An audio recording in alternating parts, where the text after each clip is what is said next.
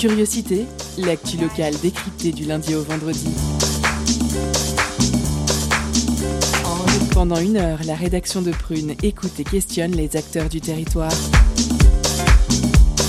Curiosité, c'est sur Prune 92 FM de 18h à 19h. Et ça commence maintenant.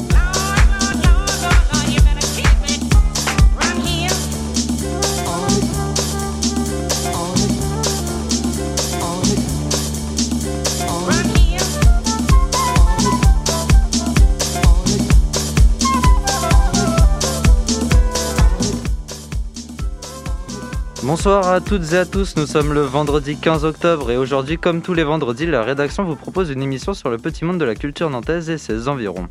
Nous avons aujourd'hui Nina à l'interview. Bonjour Nina. Bonjour. Nous avons aussi Loeva pour la chronique. Bonjour Loeva. Bonjour. Et Julia à la réal. Bonjour Julia. Nous sommes heureux d'accueillir aujourd'hui Luc Brossier, président du festival Celtomania sur la culture bretonne, qui a débuté le 1er octobre avec des événements de qualité à Nord-sur-Erdblin et Saint-Herblain. Il va se terminer le 28 novembre avec le Fest Days à Nantes. Bonjour Luc.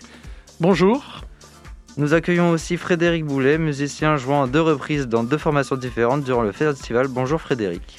Bonjour. Sans plus tarder, nous allons donc passer à l'interview de Nina sur le festival de Celtomania. Culture, questions sociales et politiques, environnement, vie associative. On en parle maintenant dans l'entretien de curiosité.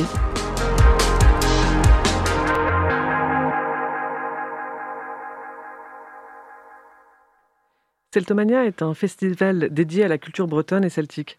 Sa particularité est de regrouper divers programmateurs et ainsi de faire vivre la pluralité des cultures celtes et bretonnes à travers toute la région Loire-Atlantique. Et ce pendant deux mois.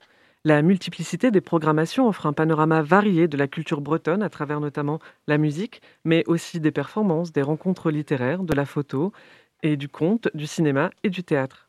Celtomania fait vivre la culture celte et bretonne sous toutes ses formes, donc depuis 32 ans. Cette année, le festival a lieu du 1er octobre au 28 novembre. Et nous sommes ce soir en compagnie de Luc Brossier, président du festival Celtomania. Bonjour Luc. Bonjour Nina. Et Frédéric Boulet, musicien, violoniste et programmé à plusieurs reprises dans le festival. Bonjour Frédéric. Bonjour. Le festival fête cette année sa 32e édition. Qu'est-ce qui a motivé l'organisation de ce festival il y a 32 ans et comment vous réussissez à la renouveler chaque année? Alors d'abord, ça a été euh, créé il y a, oui, il y a 33 ans, en fait, puisqu'on est à la 32e édition, par quelqu'un qui avait la pêche, hein, je dis ça sur Prune, c'est quand même... Euh, et qui euh, avait décidé de créer un, un événement, un temps fort culturel breton et celtique, parce qu'il y avait un manque.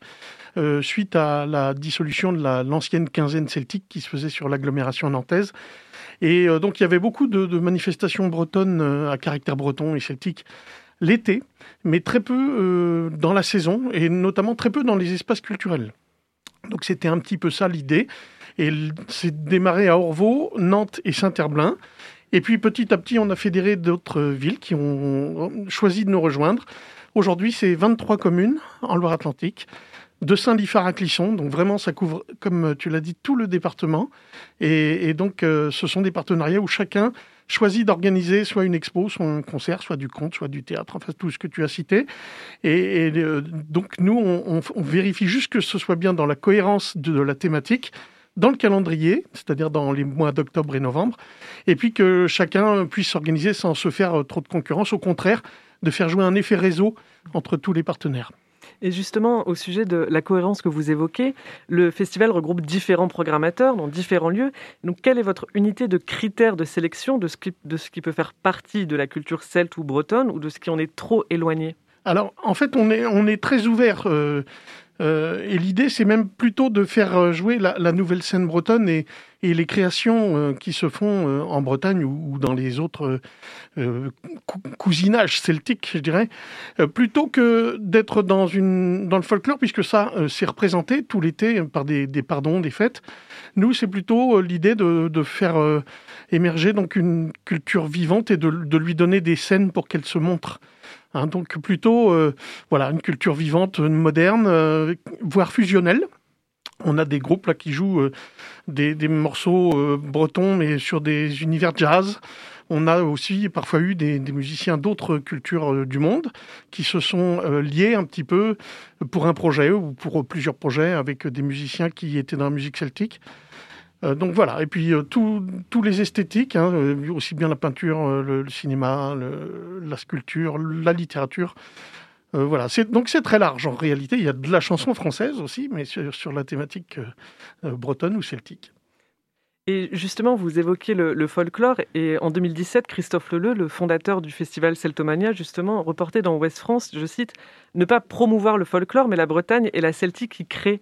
Alors, quelle distinction faites-vous entre le folklore ou les créations celtes ou bretonnes? Alors, il y a des gens qui font du folklore et qui le font très bien, et il y a un vrai public pour ça. Et c'est ce qu'on voit souvent dans les fêtes euh, l'été, c'est-à-dire des groupes euh, des sacs celtiques hein, et, euh, en costume, donc, et qui, ont, qui défendent donc une vision traditionnelle de la culture bretonne. C'est très bien, il y a des gens qui le font très bien. Nous, c'est pas notre credo. Nous, c'est plutôt la création, c'est-à-dire que se confronter, la musique bretonne qui se confronte au jazz, au rock, à d'autres cultures du monde. Enfin voilà, c'est ça. Donc c'est un petit peu différent, même si tout ça est très lié au bout du compte. Hmm. Et justement, quelle image de la culture bretonne et celte souhaitez-vous véhiculer à travers le festival? Alors à travers le festival, déjà, on veut affirmer que cette culture a sa place en Loire-Atlantique, hein, puisqu'historiquement, nous sommes dans un département qui est donc d'histoire et de culture bretonne. Donc, et d'ailleurs, tous les élus nous le disent les élus qu'on rencontre pour l'organisation, ils nous disent c'est légitime en Loire-Atlantique. Donc euh, l'idée, c'est d'assurer cette présence et, comme je le disais, donc euh, de, promouvoir les artistes qui créent. La nouvelle scène bretonne, hein, c'est un peu ce que je dis, mais euh, donc les artistes qui créent, il y a plein de créations sans arrêt en Bretagne sur des, produits complètement, enfin des, des, des, oui, des produits, ça fait commercial, mais sur des spectacles ou des expos complètement innovantes. Et donc nous, notre but, c'est de montrer tout ça. Malheureusement, donc c'est pas le cas ce soir, mais malheureusement, c'est des artistes qui sont assez peu euh, audibles dans les médias. Mhm. Donc là, ce soir, on fait mentir l'adage, mais euh, c'est aussi leur donner des scènes. Euh, grâce à la compilation qu'on donne au public, c'est de les faire découvrir et de donner au public le goût de venir les, les voir sur scène. Très bien.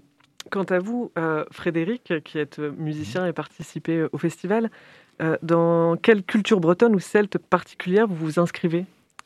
Eh bien, euh, il se trouve que bon, moi je suis musicien, principalement violoniste.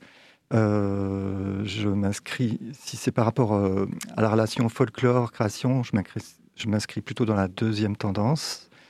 Mais pour qu'une création soit authentique, il faut, quand même un peu d'imprégnation et donc, euh, moi, j'ai pas mal. Euh, ben, j'ai un peu grandi en fait en milieu euh, culturel breton.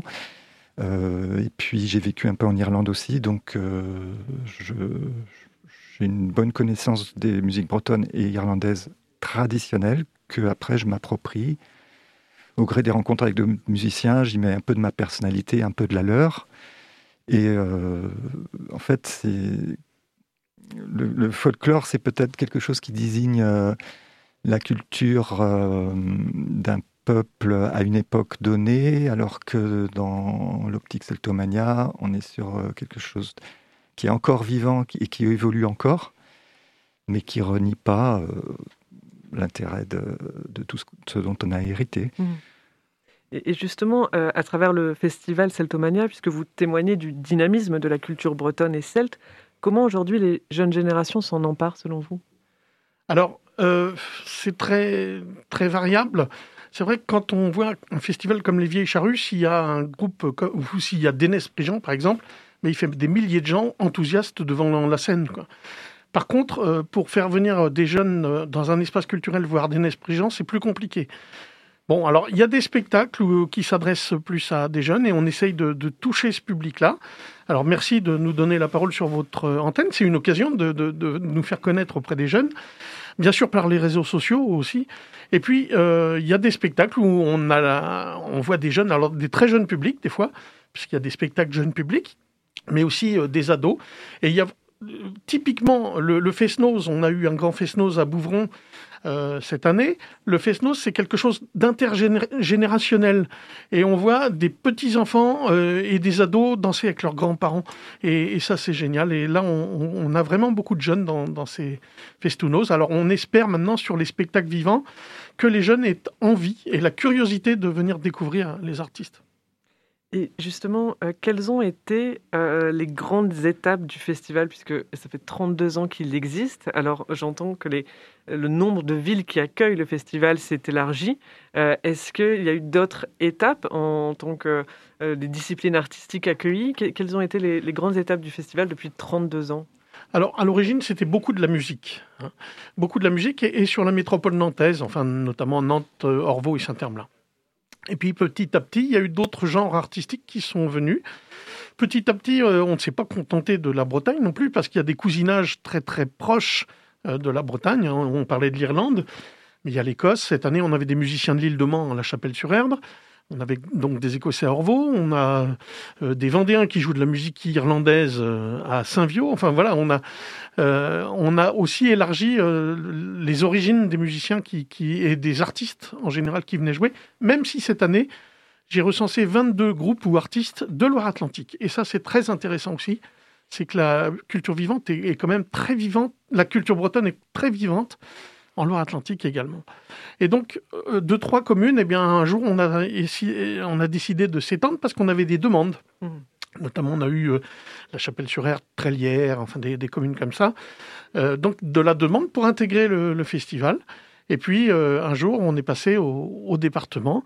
Et puis, depuis trois ans maintenant, c'est un, une coordination professionnelle qui, dirige le festival avec la personne de Marie Roulier, qui a amené du professionnalisme, euh, euh, donc euh, de la disponibilité aussi pour prendre plus de contacts. Et on se rend compte qu'il y a des, mairies ou des, espaces culturels qui nous disaient on, attendait un peu le contact avec Celtomania pour rentrer dans, le réseau. Et quelles sont les disciplines artistiques les plus récentes à avoir intégré le, festival? Alors, je dirais que c'est le cinéma depuis quelques années. le cinéma, on avait commencé au générique. On, on, en avait eu au Concorde par le passé. Mais là, euh, on a de plus en plus de films.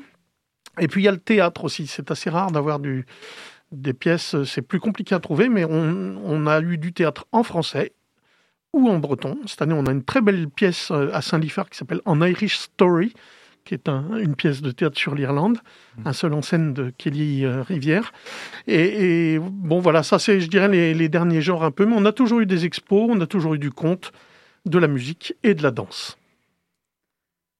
C'est la fin de cette première partie d'interview avec Celtomania. On va désormais écouter euh, le morceau Rocky Road de Gillies.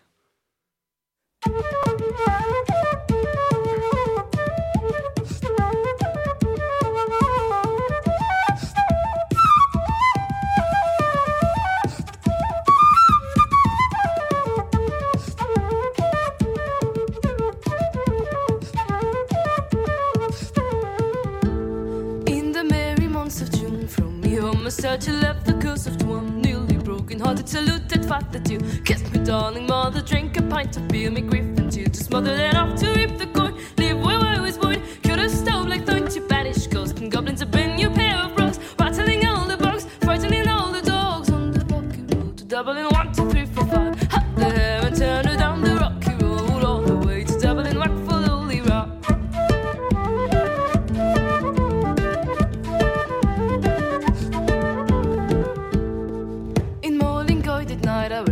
So weary, started by the line, my spirits bright and every Took a drop of the pure. Keep me hard from sinking, that's the petty cure. Whenever he's on for drinking to hear the last smile, laughing all the while. And me curious though, was it your heart to bubble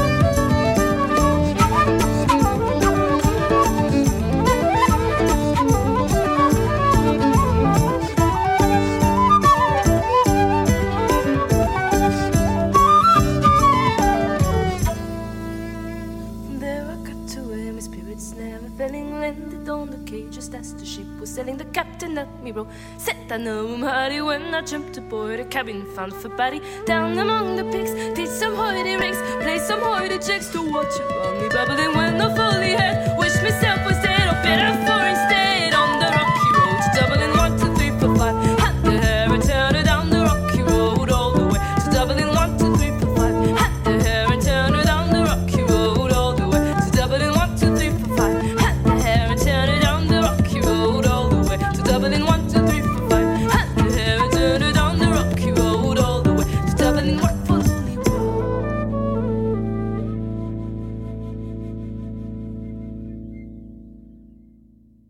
d'écouter Rocky Road, un arrangement par Gillies, un célèbre morceau traditionnel irlandais. On nous retrouvons la suite de l'interview de Nina sur le festival de Celtomania. Alors, Frédéric Boulet, vous êtes euh, musicien, violoniste et vous intervenez à plusieurs reprises dans Celtomania, à la fois avec votre groupe The Boxside of the Moon, et vous avez aussi accompagné la conteuse Florence Moreau lors de la soirée conte du 8 octobre à Saint-Aignan de Grandlieu. Alors, Frédéric, est-ce que c'est votre première participation au festival Celtomania? Euh, il me semble que j'ai dû y participer il y a quelques années euh, avec un groupe de Fesnoz. Il y a des chances. Euh, Oui. Talar. Avec Voilà. Talar. Et puis, euh, bah, je crois que c'est tout. Non, avec Avalon. Ah oui. Avalon Celtic Dance. Alors à une époque, effectivement, je jouais au sein, au sein de cette formation qui présentait un spectacle musique et danse. euh, Oui, oui, ça remonte un peu. Alors, en tant que musicien, euh, aux inspirations celtes et bretonnes, j'imagine que vous participez à de nombreux festivals et événements autour de cette culture. Quelle est pour vous, en tant que musicien, la particularité du festival Celtomania? Eh bien, euh, sa diffusion sur un territoire euh, assez étendu et puis euh, sur une période assez longue, en fait, c'est une sorte de fédération d'événements locaux qui permet de toucher peut-être un public qui n'est pas euh, le même que dans un festival comme euh, l'Interceltique de Lorient. Euh, là, ce qui est pas mal, parce que la culture bretonne ou même toutes les musiques trad, par exemple, au départ, ont vachement été soutenues par le milieu associatif. C'était, il y avait quelque chose de militant dans l'organisation d'événements autour de cette culture. Et là, ce qui est intéressant avec Celtomania, c'est que ça permet de s'introduire dans des lieux de diffusion plus institutionnels et de toucher un public d'abonnés qui ne seraient pas forcément allés, aller dans des lieux euh, dans- ailleurs que dans leur salle culturelle habituelle. On écoute euh, maintenant un extrait d'une de vos chansons, Frédéric. Il s'agit d'un extrait du titre My Youngest Son que vous jouez avec votre groupe The Boxside of the Moon et qui sera en concert à Saint-Herblain le 13 novembre. My youngest son came home today. His friends, they're marching with him all the way. The fife and drums beat all the time as his box of polished pine and dead meat on the butcher's tray.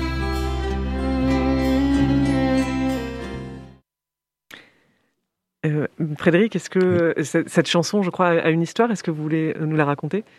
Ah oui, vous êtes au courant My youngest son, mon plus jeune fils, euh, vient de rentrer à la maison. Donc c'est une mère qui, qui vit à Belfast, euh, qui, qui raconte que son fils, euh, en fait, il revient mais il est mort. Il a été tué dans un règlement de compte entre deux factions, parce que lui, il devait être proche de l'IRA à l'époque. Et euh, bah, il s'est fait euh, abattre par euh, soit probablement par des paramilitaires euh, loyalistes. Et donc, euh, en fait, dans le répertoire de Boxside, c'est vrai qu'il y a pas mal de chansons euh, qui parlent de, de l'époque, euh, enfin de, de la lutte des Irlandais pour euh, leurs droits euh, civiques et d'indépendance. Mais pas que. Il y a aussi des chansons sensibles et des chansons d'amour. Mais oui, c'est justement là, toute la culture euh, Mm. celte et bretonne, dans toute son historique. Euh, Luc, à travers ce festival, y a-t-il une volonté de donner à voir et écouter l'ouverture de la culture bretonne et celte sur d'autres cultures? Alors ça, c'est évident. C'est évident. On a eu euh, des fois, donc, des, comme je le disais tout à l'heure, des musiciens donc, de la scène bretonne qui mélangent leur musique avec des, des musiciens d'autres cultures. Et ça, ça nous intéresse beaucoup. Euh, un exemple qui me vient en tête comme ça, euh, euh, les musiciens Amon Martin, donc euh, les frères Amon qui sont de Loire-Atlantique en plus, qui ont euh, créé un spectacle avec des musiciens palestiniens. Donc on a la musique orientale et la musique bretonne qui se mélangent. Et entre les, bombardes et, certains sons d'instruments orientaux, il y a vraiment des similitudes. Ce qui fait quand même euh, penser que tous les peuples viennent un peu de la même origine et de la même culture. Et c'est bien qu'on se retrouve sur des musiques comme ça, chacun en amenant sa richesse et, et donc euh, en faisant des choses différentes. Je me souviens aussi de Carlos Núñez qui avait fait de la musique brésilienne parce que euh, les, les Galiciens, donc, lui, euh, euh, Carlos Núñez, il est Galicien en Espagne, étaient partis euh, s'exiler au Brésil et ont créé une musique celto-brésilienne. Donc voilà, c'était très intéressant. Tout ça, ça nous intéresse beaucoup, effectivement. Et alors, qu'est-ce que ça donne sur scène, ces croisements? Quelle est la réaction du public? Ben, souvent, c'est très bien, très bien vu par le public. Les gens sont assez avides de ça, assez curieux de voir des fusions, des mélanges. Et il y a vraiment une curiosité de la part des, gens qui viennent dans les salles euh, pour découvrir ça. Surtout qu'ils retrouvent un peu de, chacun.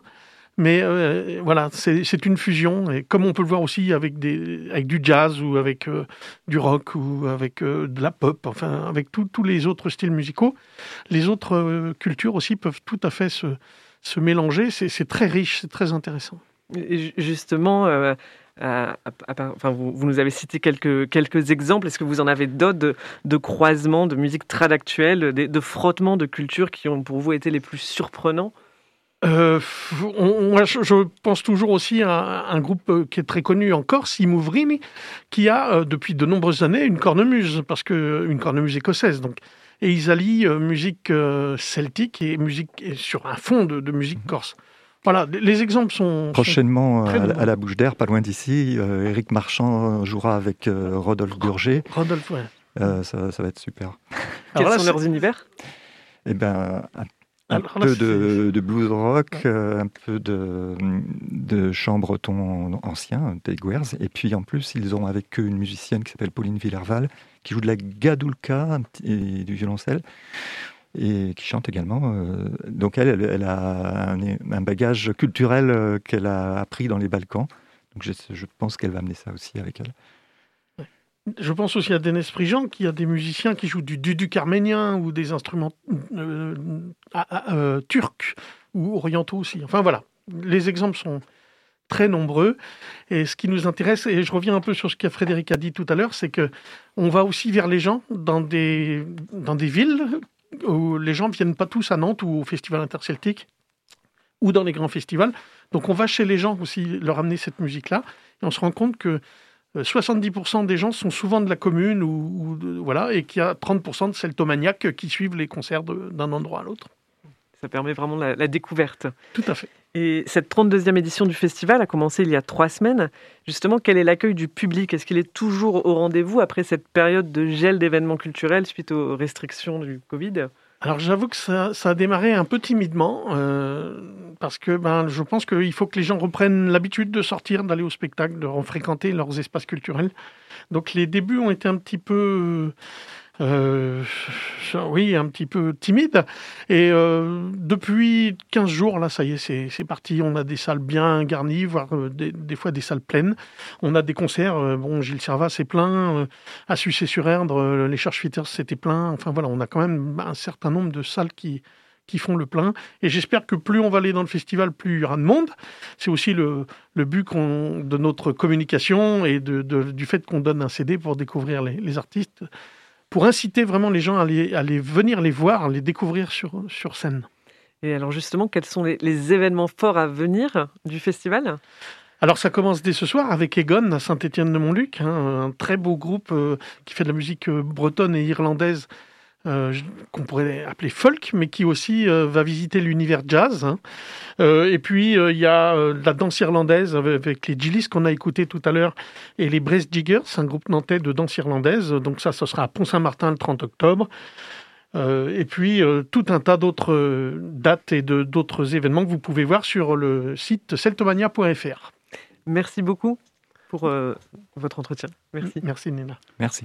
C'est la fin de cette première interview. Merci à Celtomania d'avoir été présent ce soir. On va maintenant écouter la chronique de Loeva, quelque peu décoiffante.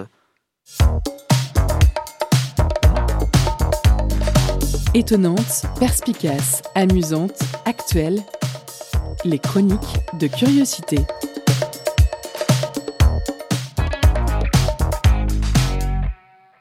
Bonsoir et enchanté, chers auditeurs, auditrices de Prune. Je suis Loeva, toute nouvelle chroniqueuse pour Curiosité, et je fais ma première à la radio avec vous en ce vendredi de rentrée. Et j'ai décidé, pour ma première à l'antenne, de vous parler ce soir du vent.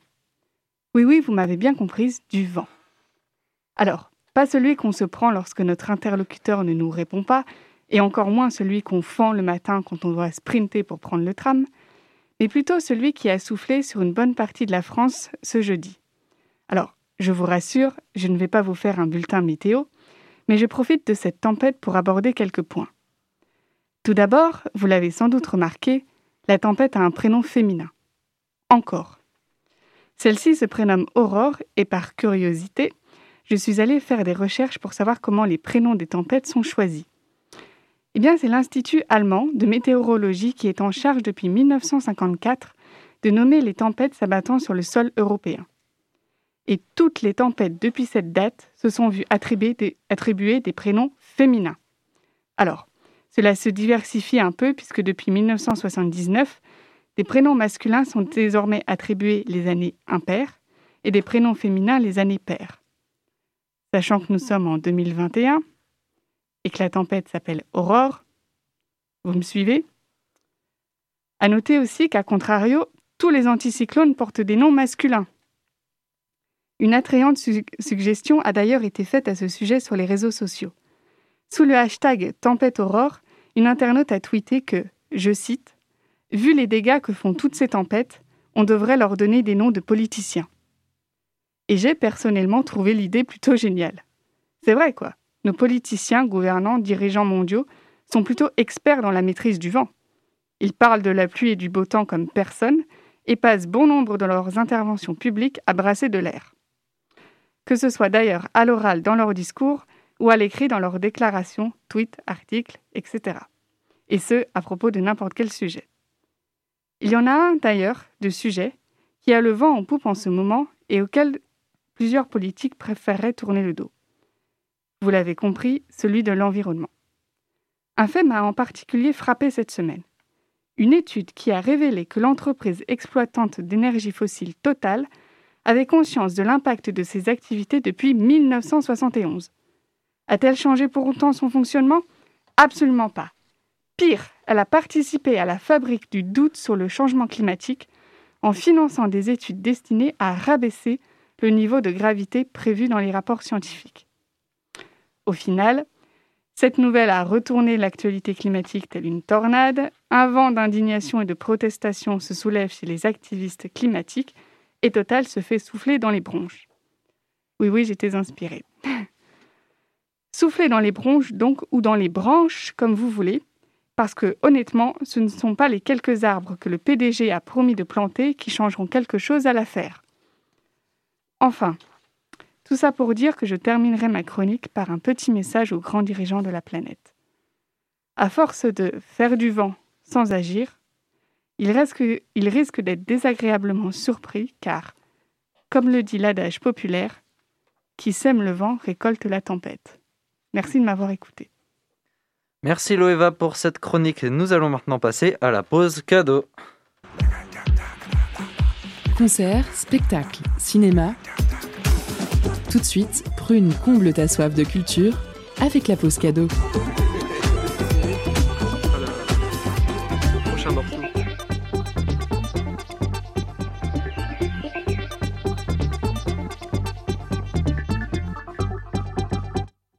Vous le savez peut-être, Tilacine passe jeudi prochain à Stéréolux. Et c'est complet. Mais Prune vous a dégoté deux places et on vous les fait gagner dès maintenant. Tilacine, c'est le globe trotteur de la musique électronique. Forgé par ses nombreux voyages, l'angevin oscille entre passages planants et beats frappants.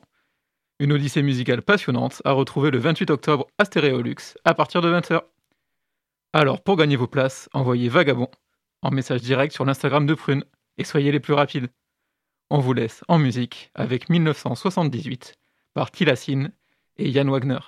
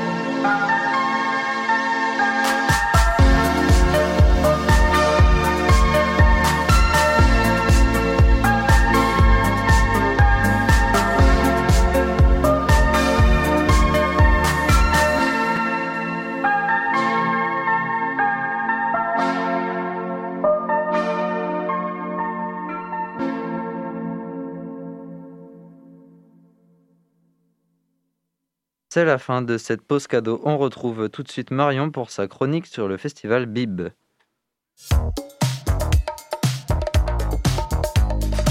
Étonnante, perspicace, amusante, actuelle. Les chroniques de curiosité.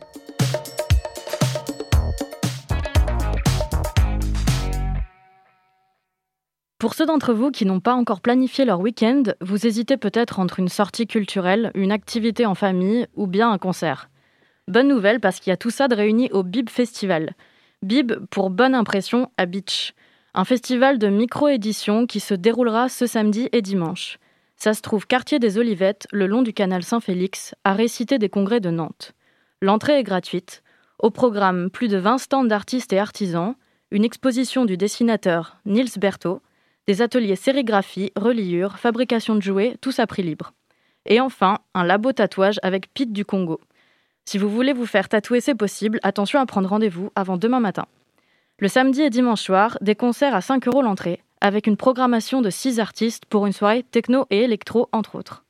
De quoi flâner, créer, danser, sous le soleil ou bien au chaud, suivant la météo. Alors on se retrouve dès demain à partir de 11h et dimanche à partir de 14h rue de Beach. Merci Marion pour cette chronique. Tout de suite, Nina va interviewer Romain, programmateur des ateliers de la ville en bois.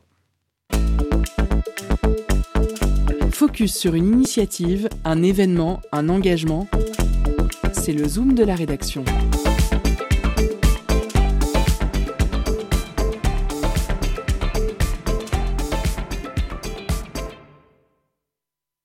Les ateliers de la ville en bois, c'est une ancienne usine alimentaire transformée en espace de résidence artistique. L'histoire de ce lieu est atypique. Pendant presque 100 ans, ces locaux servent à confectionner des sachets de poudre alimentaire. Et en 2011, lorsque l'entreprise se délocalise non pas à l'autre bout du monde, mais à Rezé, le petit-fils du fondateur Bruno Jost, inspiré par la création de sa petite fille l'artiste Solène Jost, choisit une alternative à l'investissement immobilier et décide de faire de ce lieu un espace de création. C'est ainsi que naît en 2013 l'association qui va porter la transformation de l'ancienne usine en un lieu de résidence pour les artistes et un espace de dialogue entre les pratiques artistiques. C'était il y a maintenant sept ans. Nous sommes ce soir en compagnie de Romain Hermier, chargé de coordination des ateliers de la ville en bois. Bonjour Romain. Bonjour Nina. Alors Romain, les ateliers de la ville en bois sont un lieu de croisement entre les arts. Depuis son ouverture, quels ont été les croisements à la fois fertiles et inattendus qui sont nés dans ce lieu? Alors, euh, ce sont des croisements, euh, ce sont des croisements induits déjà euh, par, le, par les résidents, tout simplement. Il y a une grande pluralité qui existe entre les pratiques de nos résidents. Grosso modo, ils sont 20, ils sont une petite vingtaine, 18 de derniers chiffres. et, ils partagent des, ateliers, donc ça peut aller de 20 mètres carrés à 50, 60 mètres carrés, qui partagent à 5 ou à 3 selon leur pratique. je pense à un atelier bois notamment, on a des, ateliers sérigraphie, on a une artiste qui a un four à céramique, Fanette Barèche. Et, voilà, on a des, illustrateurs. Et, donc, tous, ils sont amenés forcément à, se rencontrer. Ils pas n'ont pas tous une seule et même euh, pratique bien définie. Euh, ne font pas tous même partie d'un même réseau. Et donc forcément, euh, c'est ça qui fait l'insolite, qui fait des, repas à la cantine jusqu'à des expositions partagées. Alors, est-ce que tu peux nous donner un exemple justement de, création insolite qui est née de cet échange entre les résidents?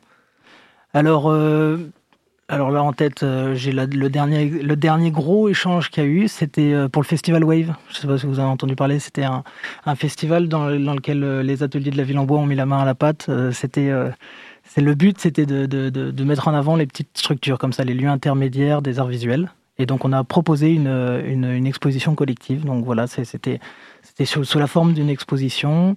Euh, d'autres, euh, donc euh, chacun exposait son travail et donc ça donnait quelque chose de très très pluriel, très très très intéressant à la fois. On voyait des, illustrations, du graphisme posé à côté de, sculptures dans une pure scénographie art contemporain. et, je dis pas ça en mal hein, d'ailleurs, on va le dire scénographie art plastique plutôt.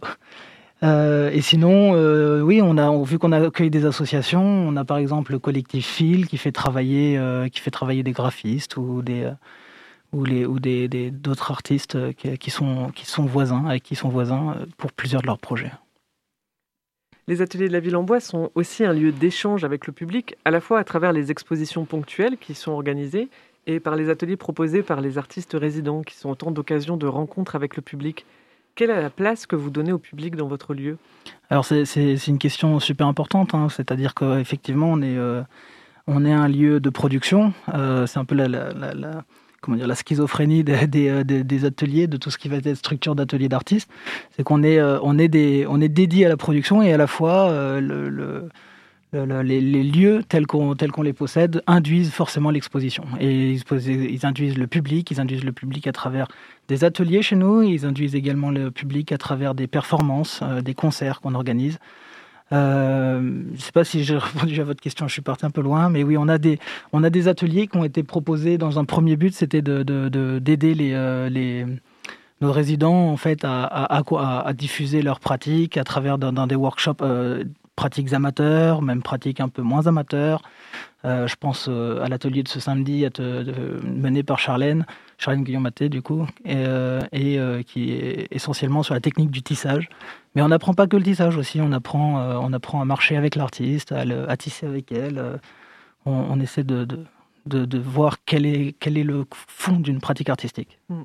Et justement, quelle est la, la, place du lieu dans le tissu local, puisque euh, mm. les habitants ne sont pas forcément nécessairement le, public, le public euh, euh, naturel des artistes. Non, non, tout à fait. je, vous, bah, je, je si, si je vous dis qu'on est à fond dans notre, dans notre localité. Hein, on, on, est pour, pour ceux qui ne nous situent pas, on est à Canclos, dans Nantes-Ouest. On n'est pas au d'Hervalière. Il y a la fabrique d'Hervalière qui est là-bas, qui, qui, a plus une action vers les habitants. Euh, nous, euh, nous, on est des bureaux en quelque sorte. la, moitié de la, semaine, euh, les portes sont fermées s'il n'y a pas d'événement. Donc voilà, on n'est pas, on, essaye, hein, on aimerait que, donc il faut que les, aussi que les habitants nous connaissent. Et d'ailleurs, je vous remercie de me laisser la parole là-dessus. Mais si si, il y a, j'oublie une, une, une, grande initiative, c'était qui est née il y a quelques années, c'est d'accueillir une AMAP. donc c'est tenu par la Grande Barge et ça, ça, ça a beaucoup aidé sur l'initiative locale puisqu'il y a beaucoup d'habitants du quartier qui viennent chercher leur panier de fruits bio et qui passent au, au passage, euh, ils restent la soirée, euh, regarder euh, une expo, un concert. Les résidences de la ville en bois sont très libres et contrairement à ce qui se fait dans d'autres lieux de résidence artistique où les résidences prennent la forme d'appel à résidence et sont limitées dans le temps, votre proposition, elle, est très ouverte. Ce sont les artistes qui peuvent tout simplement intégrer la résidence pour la durée qu'ils souhaitent. Qu'est-ce qui vous a motivé à avoir un fonctionnement de résidence aussi libre, c'est-à-dire sans jury ou sans comité de sélection? Euh, eh bien, d'abord, euh, d'abord la forme de base euh, sur laquelle s'est fondé euh, notre notre premier espace de travail ouvert. Donc, en fait, on a dit, j'ai parlé qu'on avait 20 ateliers, mais on a également un gros entrepôt, euh, donc 200 mètres carrés, euh, que les artistes adorent euh, investir. Donc, ça peut être des compagnies de danse. Donc, eux, on a besoin qu'ils qui viennent, qui, qui prennent l'espace une semaine, deux semaines, voilà, et donc qui réservent sur notre site. Euh, c'est très libre aussi parce que c'est à notre image. On veut, quelque chose de, pratique et amateur et professionnel. C'est euh, c'est très libre parce que euh, les artistes peuvent euh, donc on n'a pas on n'a pas non plus les moyens d'accompagner en médiation. Donc quand ils ouvrent leur espace, ils l'ouvrent eux-mêmes euh, quand ils quand ils réservent leur espace. Et donc euh, donc voilà, ça crée des, expositions d'une semaine, deux semaines. Il y a euh, Il y a d'ailleurs une exposition en ce moment même, donc deux, deux commissaires d'expo qui ont, qui, qui ont réservé l'espace euh, pour 10 jours d'exposition, là voilà, et qui proposent, euh, elles viennent de Rennes, hein, c'est intéressant, elles font un, un, croisement entre des artistes rennais et des artistes nantais. Voilà, c'est à voir en ce moment. Euh, J'en place une, hein, du coup. Oui, euh, transitoire, point d'équilibre, très très bonne expo, essentiellement des sculptures, tout en, tout en équilibre et fragilité. Merci. Et justement, est-ce que vous mélangez art et artisanat dans vos résidences et en quoi c'est important pour vous de mélanger ces deux pratiques? Vous parliez aussi de la différence entre euh, d'accueillir un public à la fois amateur et professionnel. Mmh. Euh, comment, comment, pourquoi, en quoi c'est vraiment important pour vous de mélanger euh, art et artisanat et c'est vraiment important dans la mesure où on arrive à le faire. c'est euh, pas toujours évident. On a des on, on, peut mélanger art et artisanat, notamment lorsqu'on a des, des, des, des des, nos marchés de Noël. On en propose un marché de Noël comme Pollen en propose un. Euh, je pense également à, notre résidence de création, euh, euh, La Rampe, donc, qui doit servir un, artiste, un collectif. Et la dernière résidence, du coup, qui a eu lieu en avril dernier. Oui, on a fait une résidence en avril, comme ça, en, plein confinement. Notre dernière résidence a, donné lieu à des à, une, grande installation avec beaucoup de charpenterie, beaucoup de menuiserie.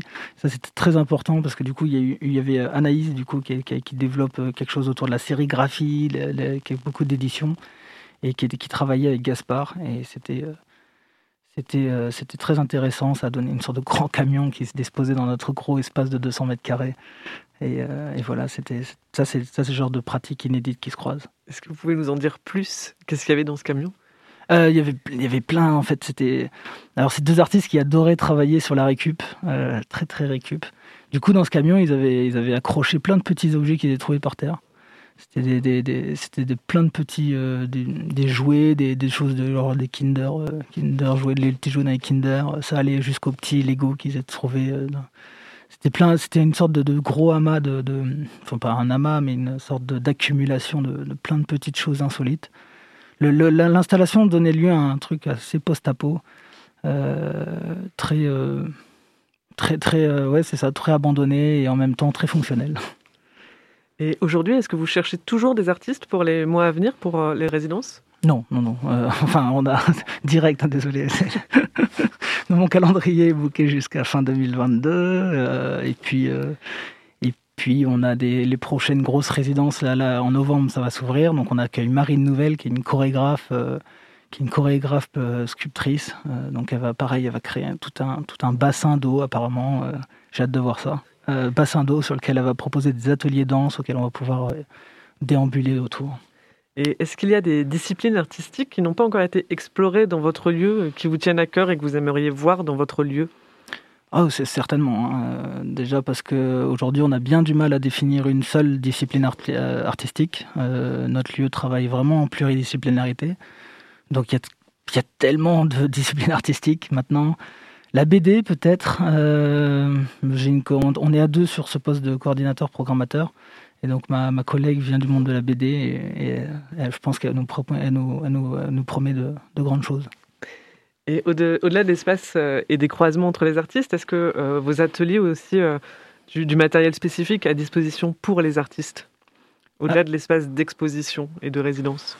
Alors, en matériel, euh, on peut s'attendre à ça, évidemment. Alors, ça, on, a, on a du matériel de régie d'exposition, mais on a également un atelier de sérigraphie, un, des labos photos aussi. Euh, donc, tout ça, ce qui est du matériel.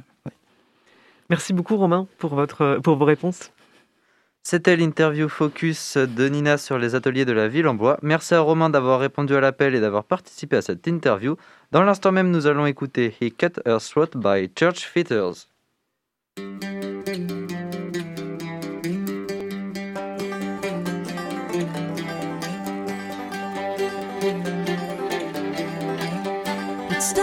Kiss slow caress. Is good now, it's sweet and fresh, but it's ended up a bloody mess. He took a long knife and he called up his wife. I her to meet him down by the high. She felt obliged, but she wasn't surprised when he cut her throat from side to side.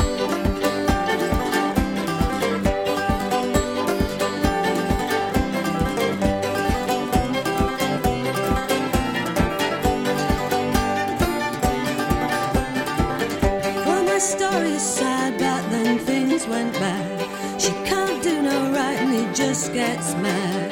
They're friends, they didn't even know the half, but his arm was strong and his blows were hard. He took a long knife and he called up his wife, faster to meet him down by the high. She felt obliged, but she wasn't surprised when he cut her throat from side to side. Well, she tried to please and she tried to be, but jealousy grew like a bed of weeds.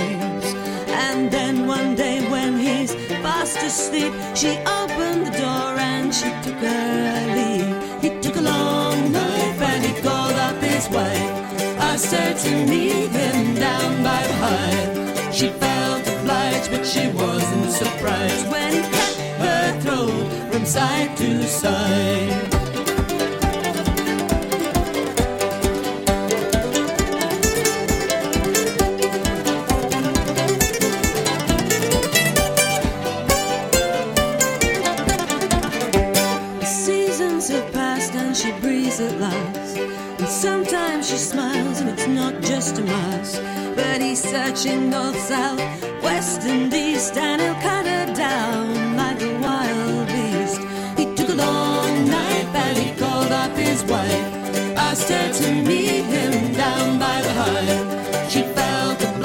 She wasn't surprised when he cut her throat from side to side. But he's followed her track when he arrives at her shack. He looks round the front and then he goes round the back. And there the curtain is open a crack. And she's not alone and he won't take back. He took a long knife and he called up his wife. Asked her to meet him down by the high. But she wasn't surprised when he cut her throat from side to side.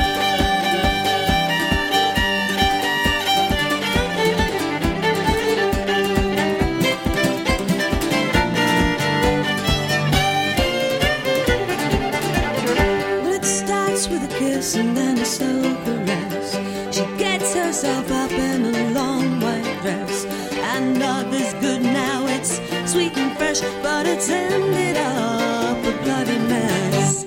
He took a long knife and he called up his wife. Asked her to meet him down by the Hyde.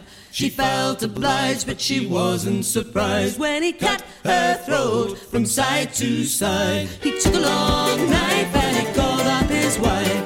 Asked her to meet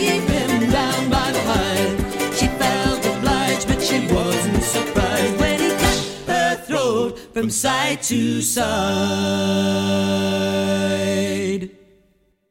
C'était euh, He Cut Her Throat by Church Fitters. Tout de suite, la chronique littéraire d'Alexis.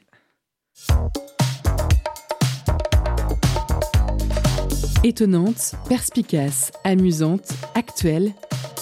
Les chroniques de curiosité.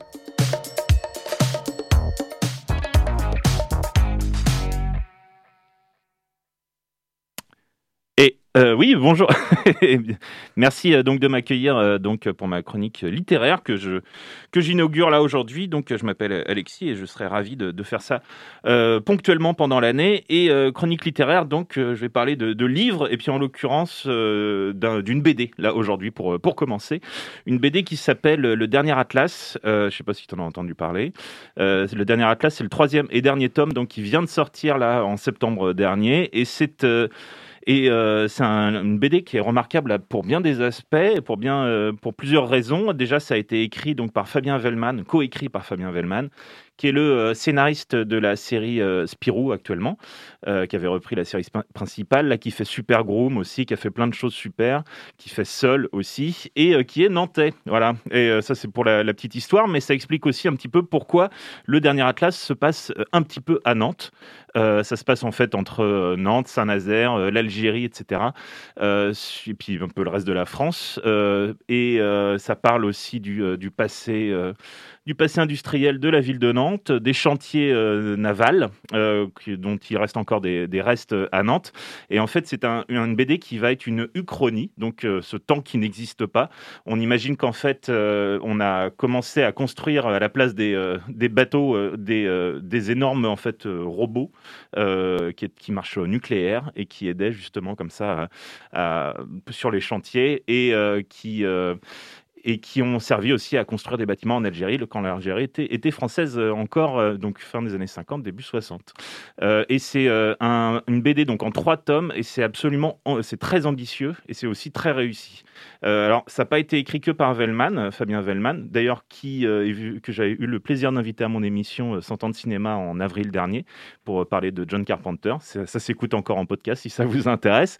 Il l'a écrit donc avec Gwen de Bonneval, et puis au dessin, on a Hervé Tancrel, donc, euh, et puis au design, et ça c'est important, c'est un certain Fred Blanchard qui s'est super bien euh, démerdé pour euh, justement designer tous les robots géants. En fait, on a un mélange comme ça entre qui, qui sont un mélange entre Goldorak et, et un sous-marin nucléaire. C'est assez étonnant à voir. Et puis on a également le- la couleur qui est faite par Laurence Croix. Voilà, donc un- une des BD euh, écrite à 10 mains. C'est assez rare pour, pour le souligner. Donc je disais, c'est vraiment très ambitieux. Alors c'est science-fiction puisqu'on a justement ces énormes robots, mais aussi on a une espèce d'être, euh, une entité, on ne sait pas d'où elle vient, qui euh, sème un peu le chaos euh, sur son passage, tout d'abord euh, en Afrique du Nord et puis ensuite euh, en France. Ensuite, on a des, plein de personnages, dont le personnage principal qui fait partie du milieu hein, de, la, mafia euh, nantaise. Et ça aussi, c'est. En fait, euh, chaque bouquin, donc trois tomes, euh, fait 200 pages, voire plus hein, pour le dernier. Là, c'est carrément 250.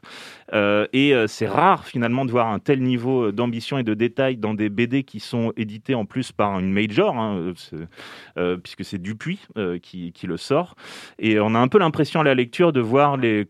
On pourrait le comparer un peu avec les blockbusters de, de Denis Villeneuve, euh, dont Dune euh, en date euh, le, dernier. C'est-à-dire des films qui. des films ou des BD qui donnent l'impression voilà, de quelque chose de très ambitieux, de très, avec une énorme ampleur, mais aussi euh, qui est très réussi, qui se fout pas du tout euh, du, euh, du public. Et ça, c'est vraiment très agréable et ça se relie assez facilement. Donc c'est le troisième tome là qui, vient de sortir. Donc la série se termine là-dessus, même s'il reste comme ça quelques pistes éventuelles pour la suite. Alors j'ai pu avoir euh, Fabien Vellman au téléphone, il m'a dit que non, c'est bien la fin. On verra. Par contre, si c'est un énorme carton, peut-être que plus tard il y aurait y aurait une suite éventuelle. Mais normalement, ça s'arrête là. Mais c'est bien aussi parce que c'est bien aussi quand on n'a pas une série interminable qui euh, euh, qui continue jusqu'à perdre euh, perdre sa, substance. Voilà. Donc le dernier atlas. coécrit par Fabien Vellman notamment. C'est chez Dupuis et c'est le troisième et dernier tome qui vient de sortir, qui est donc disponible. Merci Alexis pour cette chronique littéraire. C'est la fin de cette émission. Merci d'avoir été avec nous ce soir et surtout merci à tous les invités de cette émission. Émission qui sera d'ailleurs à retrouver sur le site internet de Prune.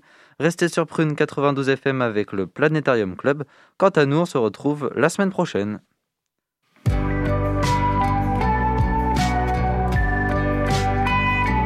Pour écouter ou réécouter Curiosité, rendez-vous sur le www.prune.net.